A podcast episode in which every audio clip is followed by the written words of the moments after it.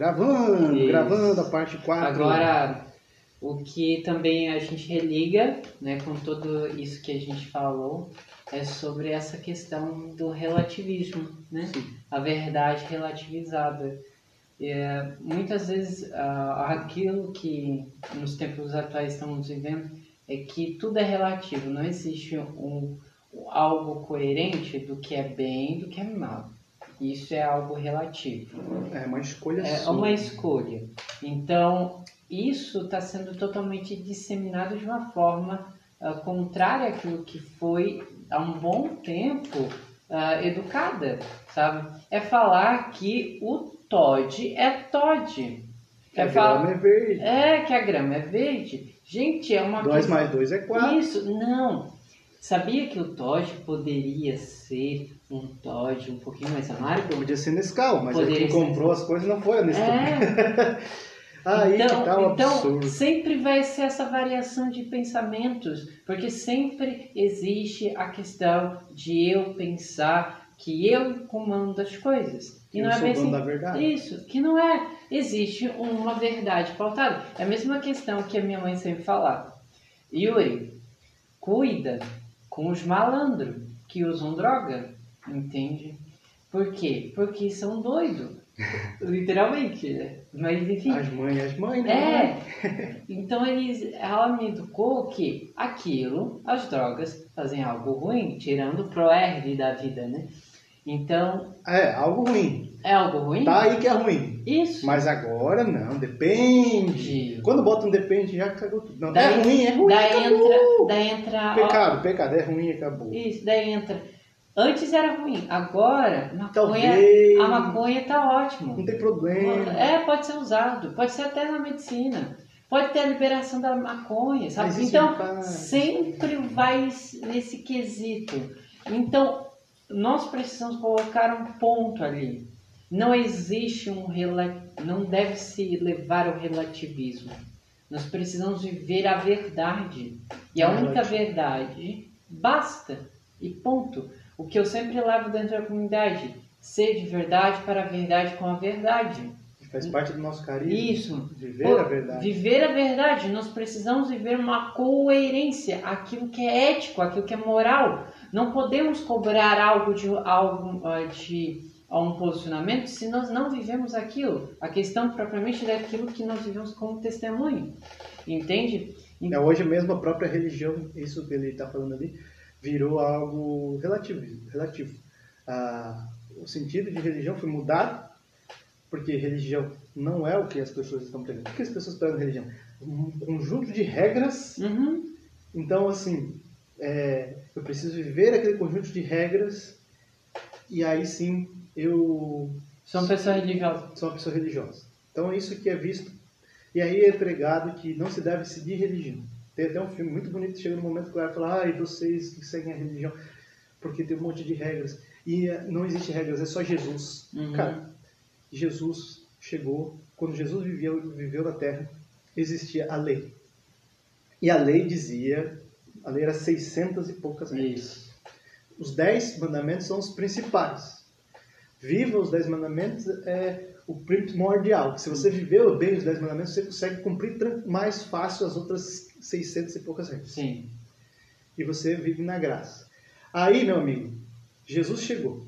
E aí acreditavam que quando Jesus pregava muitas coisas, eles achavam que Jesus ele ia destruir, dizer que não precisava mais seguir a lei.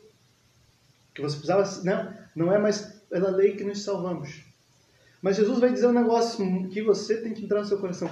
Eu não vim mudar a lei. Eu vim aperfeiçoá-la. Então Jesus chega e ele não muda uma vírgula da lei. Ele vai falar da lei, claro, que, que não se separe, né? Então ele aperfeiçoou, porque o homem tinha a cabeça e coração duro, e ele vai aperfeiçoar, porque a partir dali ele iria enviar o Espírito Santo para não ter mais o coração duro. Uhum. Então ele aperfeiçoou a lei, mas ela segue. Não somos salvos pela lei, vai dizer, né? Somos salvos pela graça. Então vamos entender uma coisa. Por que, que nós somos salvos pela graça? Jesus morreu por nós na cruz. Amém? E aí sim nós podemos ter a oportunidade de ser salvos. Se Jesus não morresse, nós não podíamos ser salvos. Nós ia estar presos para sempre no pecado original. Jesus morreu na cruz e aí eu sou batizado em nome do Pai, do Filho e do Espírito Santo e a, a graça, o mérito da cruz cai sobre a minha alma e eu posso ser salvo pela cruz. Aí eu estou salvo do pecado original. Mas a lei, se eu não seguir, eu caio no pecado de novo e não consigo a salvação. O que é, de fato, esse, isso de ser salvo pela lei? Não ser salvo pela lei. Eu vou dar o exemplo que o padre Paulo Ricardo uhum. dá. É, existe uma regra que diz para você não matar sua mãe. Então, assim, meu Deus, eu não vou cumprir, eu não vou matar minha mãe, porque a lei diz para não matar. É por isso que você não mata sua mãe, porque a lei diz para não matar? Ou é porque você ama sua mãe? Você não mata sua mãe porque você tem uma consciência de que é errado. Não só por isso, mas porque você nunca faria mal nenhum para sua mãe, porque você ama ela. Sim. Então, por que você cumpre a lei? Não porque é errado descumpri-la, mas porque você ama Deus. E você sabe que se você não cumprir, não amar, não fazer aquilo, você está deixando de agradar a Deus, está fazendo o contrário.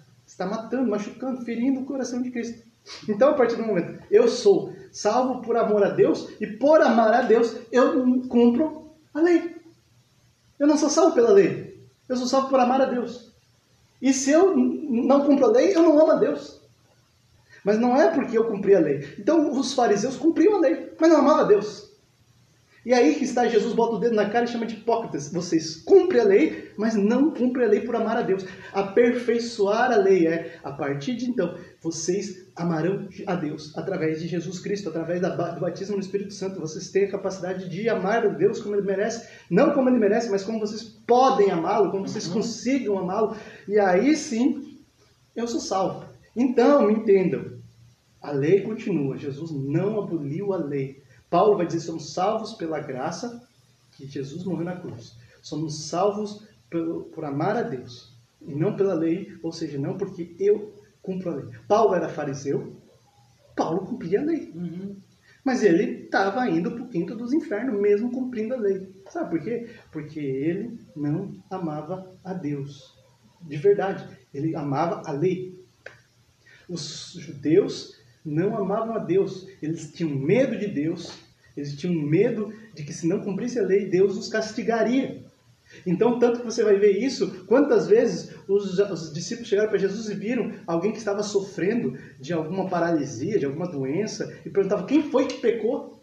Foi ele, foi os pais deles, porque eles achavam que se ele não cumprisse a lei, eles iam ser castigados. e está entendendo? Aí que está, nós somos salvos por amar a Deus. E aí está a verdade. Por que, que eu estou falando isso? Não lembro mais, agora já me perdi. Mas eu quero que, entender, que você entenda, né? Que muitos falam isso. Muitos falam que a religião é um conjunto de regras, né? É isso que você estava falando. Isso. Que aí você que não precisa de religião, que não precisa desse conjunto de regras. E essa pessoa acha que pode viver a vida de qualquer jeito, porque não somos salvos pela lei. Então eles vão viver a vida de qualquer jeito. Uma vida pagã. Uma vida, então, é uma vida pagã louvando Jesus. Uhum. Ah, Jesus é bom, então eu vou lá assim. Qual que é a vida dessa pessoa?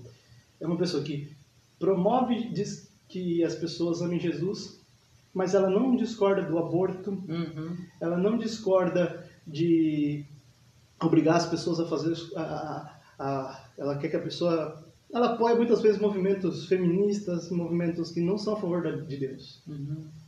E muitas vezes essas pessoas elas não, não sabem o que estão fazendo. Não sabem.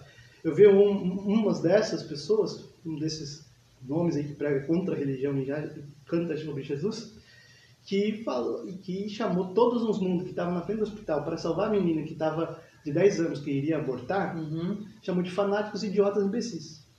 Então essa pessoa não tem mais noção. Ela foi tomada por uma inverdade, Sim. foi tomada por um relativismo aonde eu digo as regras, mas se no meu coração eu amar, gostar de Jesus, eu estou salvo. Mas eu não percebo que quando eu me coloco como o ditador das regras, eu me coloco acima de Jesus e eu desagrado ele, e dessa forma eu estou preso a mim mesmo. A minha vontade, a minha verdade, aquilo que eu acho que é verdade. Uhum. E aí essa pessoa não tem a liberdade, porque a liberdade se encontra na verdade. Só na verdade. Não tem coerência dizer que nós não precisamos de religião. A igreja tem dois mil anos estudando todos, todos os assuntos de fé. todos os assuntos de fé e mastigando todos eles e nos dando como um passarinho dá na Uhum. boca do filho, para que a gente nos alimente nesse assunto e entenda a vontade de Deus. E essa igreja ela não está à toa, livre, como um barco solto no mar. Ela é guiada pelo Espírito Santo de Deus. Então a gente tem que aceitar, sim, achismo não existe na vida do católico. Uhum. Quando fala eu acho, eu já não escuto o resto. Já está Uhum. errado, errado o resto. O que você vai falar agora não importa se é verdade ou mentira. Se é a sua opinião, Não se agrega. ninguém te pediu ela, né? O que eu estou falando que nós fizemos esse programa aqui para falar, quando eu falo que é a minha opinião, eu deixo bem claro que é a minha opinião. Se Uhum. você não quiser seguir, cague para ela, ignore-a. Sim. Mas a maioria das coisas que a gente traz aqui é pautas de que estão nesse mundo Uhum. para que a gente entenda que a vontade de Deus também está sobre essas coisas. Que ali eu posso viver a vontade de Deus ou posso estar indo contra a vontade de Deus. Então a gente está falando de assuntos da igreja, coisas que a igreja fala, né? Através da, do catecismo, através de documentos, através do magistério, através da vida dos santos que a igreja traz como uma verdade de fé. Nem, nem não quer dizer que todas as frases de santos sejam verdades absolutas de fé, mas é, a vida dos santos que Deus, que a, que a igreja canoniza, a igreja fala que confiem ali, quando a igreja diz que é doutor da fé, a igreja diz que é chão para você pisar, Isso você pode mesmo. acreditar. Então a gente está colocando nossos pés em chão firme, casa sobre a rocha. Uhum. Então por que, que eu vou querer, na minha opinião, que é, tenho 10 anos de caminhada, não passei esses 10 anos estudando, não passei esses 10 anos me aprofundando todos os dias, contra uma instituição celeste, divina, inspirada pelo Espírito Santo De dois mil anos. de dois mil anos. Quem sou eu para querer achar alguma coisa contra uma instituição celeste, divina, de dois mil anos? É isso. O que É mais você isso. vai falar aí? A Pra resposta- mim já deu. a, a verdade, o relativismo é essa é esse dizer que não, a verdade não é absoluta. Mas quando eu vou dizer um negócio, olha só, presta atenção na incoerência dessa frase. A verdade não é absoluta, mas eu dizer isso já é uma verdade absoluta. Se eu dizer que essa é uma verdade absoluta, já, a verdade já não é. é vai dizer assim, ah, não existe verdade absoluta. Se eu estou dizendo que isso é uma verdade absoluta, então existe uma verdade absoluta que é essa. Então já quebrou, a- é, o argumento acabou. Sim. Não existe. Então, existe verdade absoluta, que é a vontade de Deus revelada nos primeiros séculos e discernida e disseminada pela igreja. E tudo que é falado pela igreja eu posso pisar firme e forte, confiar, tá bom? Existe também ah, as coisas que muitas pessoas falam, que eu quero deixar bem claro aqui, é, e o Yuri vai me, ajudar, Uhum. é, a respeito do Papa, né? Existe muita crítica ao Papa Francisco. Mas antes de qualquer crítica ao Papa, vamos pensar comigo. Tem um bilhão de católicos no mundo. Um bilhão. Metade não é só de nome. Só de papel passado. Uhum. Pouquíssimos que frequentem ali. Existem 144 mil pessoas ordenadas. E desses 144 mil, Deus escolheu Jo- Jorge Mário Bergoglio, lá de Buenos Aires, para ser o Papa. Deus escolheu. E aí você, ou eu, sabemos mais que Deus para dizer quem deveria ser o Papa e se esse cara é bom ou não para ser Papa. Outra coisa. Ele é o chefe. Ele senta no trono de Pedro e na mão ele tem a chave do céu e que ele liga na terra, liga no céu, que desliga na terra, desliga no céu. Ele é o chefe da igreja em todos os lugares, não só na terra, mas na terra, no céu e no purgatório. Desculpa aí. Ele é o chefe da igreja. Ele é o Pedro que está na cátedra, está na cadeira de Pedro. Uhum. Terceira coisa.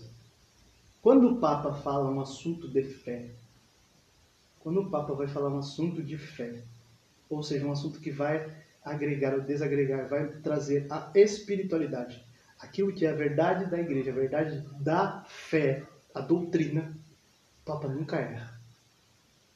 Já teve Papa, o Papa erra, o Papa peca e ele confessa os seus pecados, mas não quando ele proclama algo de fé. Por quê? Porque ele foi escolhido por Deus e ele é encaminhado pelo Espírito Santo. Isso é dogma da igreja. Se você dizer, Jack, você está louco, a igreja está louca, isso é dogma da igreja. A infabilidade, ele não falha enquanto um assunto de fé. Agora, muitos estão dizendo, Jack, mas o Papa é a favor da vacina, é a favor das restrições. Tudo bem, é uma decisão dele, Uhum. é um- uma escolha opinião. dele, uma opinião dele. Porém, vacinas e restrições não são assunto de fé. Vacinas e restrições são assuntos da ciência.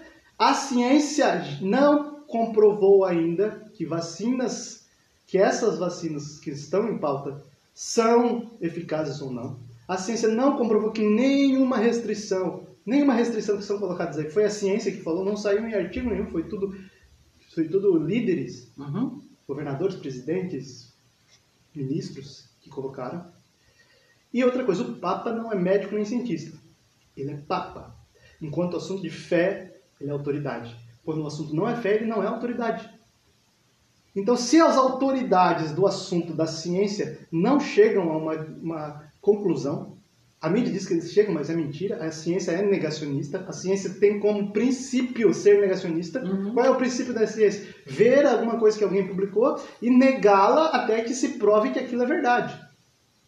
Então, assim, alguém publicou uma coisa, eu vou pegar os estudos, os cientistas vão estudar e vão tentar contrapor aquilo, tentar provar que aquilo não é verdade. Se eles não conseguirem provar e se há a prova que aquilo é verdade, então aquilo é verdade para a ciência. Então isso demora muito tempo. Então como é que em dois anos a ciência vai comprovar que o que é certo é certo, o que é errado é errado? Quantas coisas disso a ciência é negacionista. Não há uma autoridade científica. Não existe os especialistas. Não existe uma autoridade científica. Entende? Não existe assim, o papa da ciência. Não. A ciência é um conjunto. Não existe a ciência, para você entender. Não existe a ciência. A ciência é algo de fato relativo. Por quê? Porque existem. O que é. A ciência é uma matéria a ser estudada. As coisas da natureza sendo estudadas pelo homem. Isso é a ciência. Que, por isso que os, os alemães chamam de Naturwissenschaft, que quer dizer o estudo das coisas da natureza. Isso. Então a ciência Realmente. que a gente chama é o estudo das coisas da natureza. E esse estudo das coisas da natureza, eles são feitos em vários laboratórios no mundo inteiro. Cada um chega a conclusões diferentes e quando as conclusões começam a se bater, eles começam a estudar a conclusão do outro, entrar em contexto, fazer isso, pegar, estudar, publica, o outro vai olhar e vai falar não é verdade, porque eu já cheguei a uma prova que é ao contrário, quebra. Então a ciência teve milhares de teorias de cientistas famosos que caíram por terra e hoje não existe mais. Se você for ver, a ciência criou várias teorias e elas não existem mais. O próprio Newton, que é o Isaac Newton, criou a teoria da relatividade e da relatividade, não, desculpa, da gravidade. É a gravidade. Ela, a força da gravidade. Então veio um- séculos depois veio o Einstein e derrubou o- o cara que era o maior físico de todos os tempos. O Einstein foi lá pela relatividade e desbancou a força da gravidade não é uma força, é o espaço-tempo que se deforma. Então, você entende? A ciência pode demorar séculos, mas ela pode negar aquilo mesmo que ela já está dizendo que é a verdade, que é estudada. A ciência não é, não existe o papa da ciência. Não existe ali um consenso mundial. Por exemplo, uma coisa que nós todos, esse pipi é o carro do lixo, e é importante que passe, né? Não existe um consenso mundial de tudo. Existe assim, é estudado, é ensinado para que todo mundo entre em, na mesma sintonia. Ou seja, todo mundo sabe o que é a teoria da relatividade. Todo mundo sabe o que é a teoria da gravidade. Todo mundo sabe o que é a teoria do aquecimento global. O aquecimento global é uma teoria, mas é pregado como se fosse uma verdade absoluta. Como vai dizer o livro do Al Gore, que é um teórico, é uma verdade inconveniente. Uhum. Então, assim, é uma teoria, não foi comprovada, mas a gente já está desesperado. Por quê? Porque convém a poderes que não são científicos. Por exemplo, a ONU. A ONU não é cientistas, não são formada por cientistas, são líderes mundiais que a maioria deles não são cientistas. Então não existe um papa da ciência, a ciência não tem um, um consenso geral, não, são várias ideias, existem milhares de médicos que dizem para não tomar vacina, milhares de médicos que dizem para tomar vacina, milhares de médicos que são contra a restrição, milhares de médicos que são a favor, e eles vão se bater, se debater, e assim, a mídia tomou um lado, e agora aquele lado é tomado com verdade absoluta, porque é postado na mídia. Mas não existe. Então se o Papa disser qualquer coisa que não é da fé, é a opinião dele. Eu querer aceitar ou não é o, é que escolho. Uhum. Se eu quero aceitar. Quanto à questão de fé, o Papa é infalível. Então muita gente vai dizer, mas Jack, você está falando coisas de vacina, você está postando coisas de vacina, você está postando coisas de Covid, mas o Papa tomou a vacina é a favor. E aí é uma coisa que ele escolheu decidir. Se ele estudar, se aprofundar, ele pode mudar de ideia, ou ele pode ter mais certeza. Sim. Agora, eu estudei, procurei, fui a fundo, li mil estudos, não li os mil, mas vi por cima mil estudos. Mil estudos, cara, mil estudos é mil estudos. Então eu posso ter um posicionamento, um, um, a minha opinião, porque eu de fato fui a fundo. Agora, se eu não estou a fundo, eu vou acreditar na mídia, o problema é meu também, é minha escolha. Agora, se eu escolhi acreditar na mídia, na mídia, eu tenho que saber que é a verdade de, de um lado só. Não está todos os lados. O que, é a ciência? É pegar todos os, os lados e começar a confrontá-los para ver o que bate e o que não bate. O Papa é o líder espiritual da igreja. Não, não, ele segue as autoridades Civis. civis. Então, lá na Itália, dizem que é preciso usar máscara, é preciso. Então, aquelas autoridades, o Papa, respeitando as autoridades, vai dizer que tem que se vacinar, vai dizer que tem que fazer as restrições. Porque ele é presidente do Vaticano. Porque ele é o, é líder de Estado também. Isso. Mas, não quer dizer que o Papa esteja 100% certo em tudo que ele vai falar a respeito de assuntos fora da fé.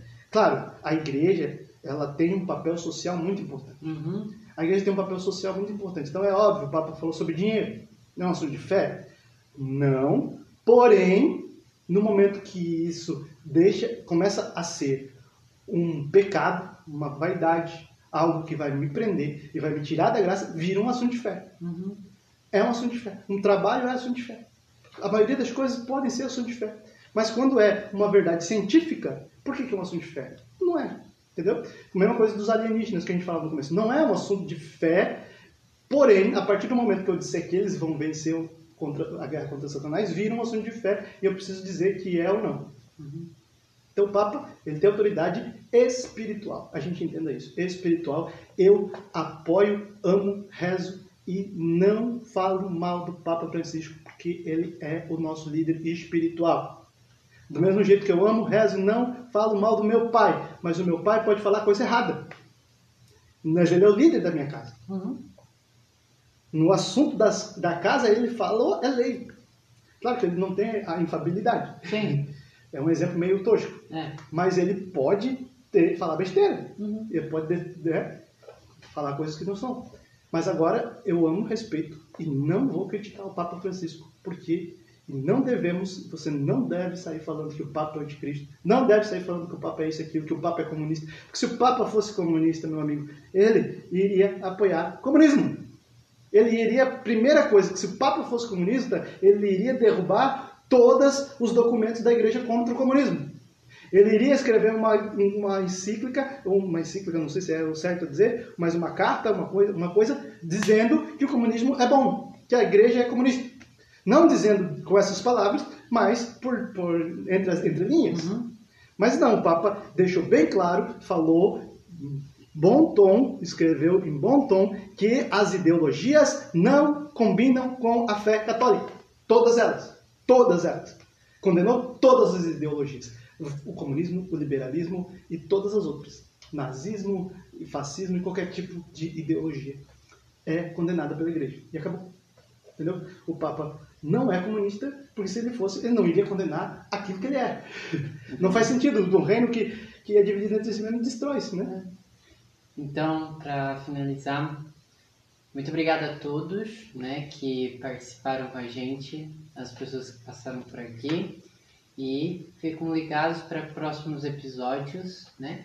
Que vai ter mais coisa aí pela frente, ok? É isso. É isso. Muito obrigado a todos que acompanharam. Então, Uhum. compartilhe aqui a live com os seus amigos, está salvo no GTV. Compartilhe os áudios no Spotify e que Deus abençoe a todos. Se vocês tiverem perguntas, dúvidas e pautas para o nosso programa, você pode mandar no Instagram. Você que está aqui no Spotify, é Jack Underline Eterna Aliança ou Uhum. Yuri Dantas Eterna Aliança Isso. com Y, Yuri com Y, Dantas Eterna Aliança.